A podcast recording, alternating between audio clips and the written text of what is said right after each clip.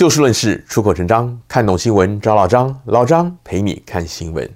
今天老张要跟大家聊的，倒不是针对最近的什么新闻话题，主要是跟很多华人长期关注的一些平权政策背后的观念。在此也先跟各位观众朋友您说声抱歉啊，最近这一个多月，老张的节目播出比较不固定一点，主要的原因是由于老张个人的工作有一些变动。目前呢还在适应的阶段，所以啊节目的制播呢也受到了一些影响。往后老张放在新闻与社区活动采访报道的比例会降低，不过还是会尽可能的维持这个老张陪你看新闻的节目。今天老张要跟您谈的啊，就是在从事新工作之后得到的一些感悟。在进入正题之前呢，先跟您分享一个小故事。几年前啊，老张曾经有一个朋友跟我分享了他的成长过程。这位朋友他是家里的老大，从小他就很听话，也很努力，但总觉得说啊，他爸妈的注意力乃至于实质的资源呢，都投入在弟弟妹妹的身上。简单两个字啊，就是偏心。后来啊，有一天晚上，他陪他妈妈散步的时候，妈妈突然语重心长地跟他说：“我知道这么多年来你很辛苦。”也晓得你觉得爸妈亏待你，不过你现在也为人父母了，我想你应该会跟我有同样的感觉。很多时候，爸妈不是不知道谁好谁不好，也不是刻意的要偏袒谁，但身为父母呢，最希望的就是每一个孩子都能过得好，所以会把比较多的心血放在比较需要帮助的人身上。相对的。像你这样从小就让我们很放心，所以啊，我们可能会比较忽略你。这个不是偏心，而是希望你们兄弟姐妹个个都平安。这类情况其实很普遍，相信很多观众朋友，您现在也一定有心有戚戚焉了。有些朋友可能会同情我这位朋友，但也有些人可能会同意这个母亲的说法。当然了，应该也有人听了以后恍然大悟啊，原来是这样。至于感到愤愤不平，觉得他妈妈是在为偏心找借口的，我想也一定是大有人在。老张的新工作是在圣塔克拉县政府一个主要负责平等与社会公益的部门。这个部门辖下的办公室，好比说是劳工标准与执法、女性权益、LGBTQ 事务，乃至于性别相关的暴力预防、移民关系等等等等的，基本上都是跟平权两个字有关的。因此，老张有机会观察到圣塔克拉瓦县乃至于湾区其他许多的县市政府在推动少数族裔平权相关措施方面的一些安排。在这个过程当中，老张发现呢，湾区各县市政府都很注重不同族裔、不同族群的权益，也都投入了相当多的资源跟心力。但不同族裔彼此之间所分配到的资源比例呢，却未必跟他们人口总数成正比。当老张跟一些华人亲友聊到这方面的时候，十之八九的华人都觉得这不公平。有些人会觉得说，这是因为某些族裔比较团结，会主动的跟政府争权益，而我们华人则是一盘散沙，彼此互相 会扯后腿。也有人觉得说，华人不喜欢公开表达公共事务的意见，乃至于参政从政，所以尽管这么多的人缴了这么多的税，但还是被当局忽视。这些结论不能说完全没道理啊。但是却没有反映出问题的核心所在。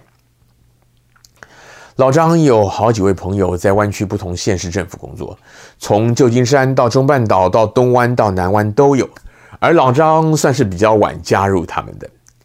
这些朋友从事的多半是针对华人的一些政策宣导，而老张也真的认为说，政府不能说是不重视华人。而是说，主事者的首要考量，并不是怎样才能够平均分配资源给每个族裔，而是怎样才能让每个族裔基本上都算过得好。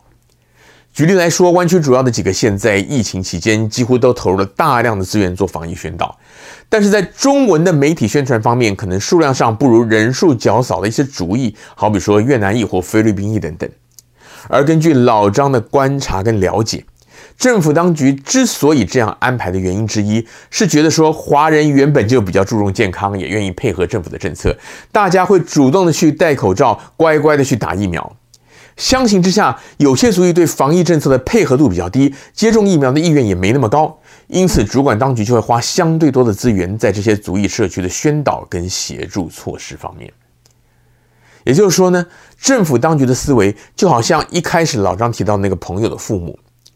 华人在许多政治人物的眼中啊，就好像老张那个自动自发、听话又乖巧的朋友。既然你可以把自己照顾得这么好了，那爸妈就把心思用来解决比较伤脑筋的那些兄弟姐妹他们身上的问题。就像老张前面说过的，这种逻辑不一定大家都能接受，但其实可以理解。我们华人从古到今都喜欢用所谓的“父母官”来形容执政掌权的人。老张个人觉得说，近年来许多感觉上对华人不公平的政策，好比说根据申请人的族裔背景来决定加州的公立大学公职人员，甚至于合作厂商的录取标准，其实啊，都是从这种“父母官”的逻辑出发的。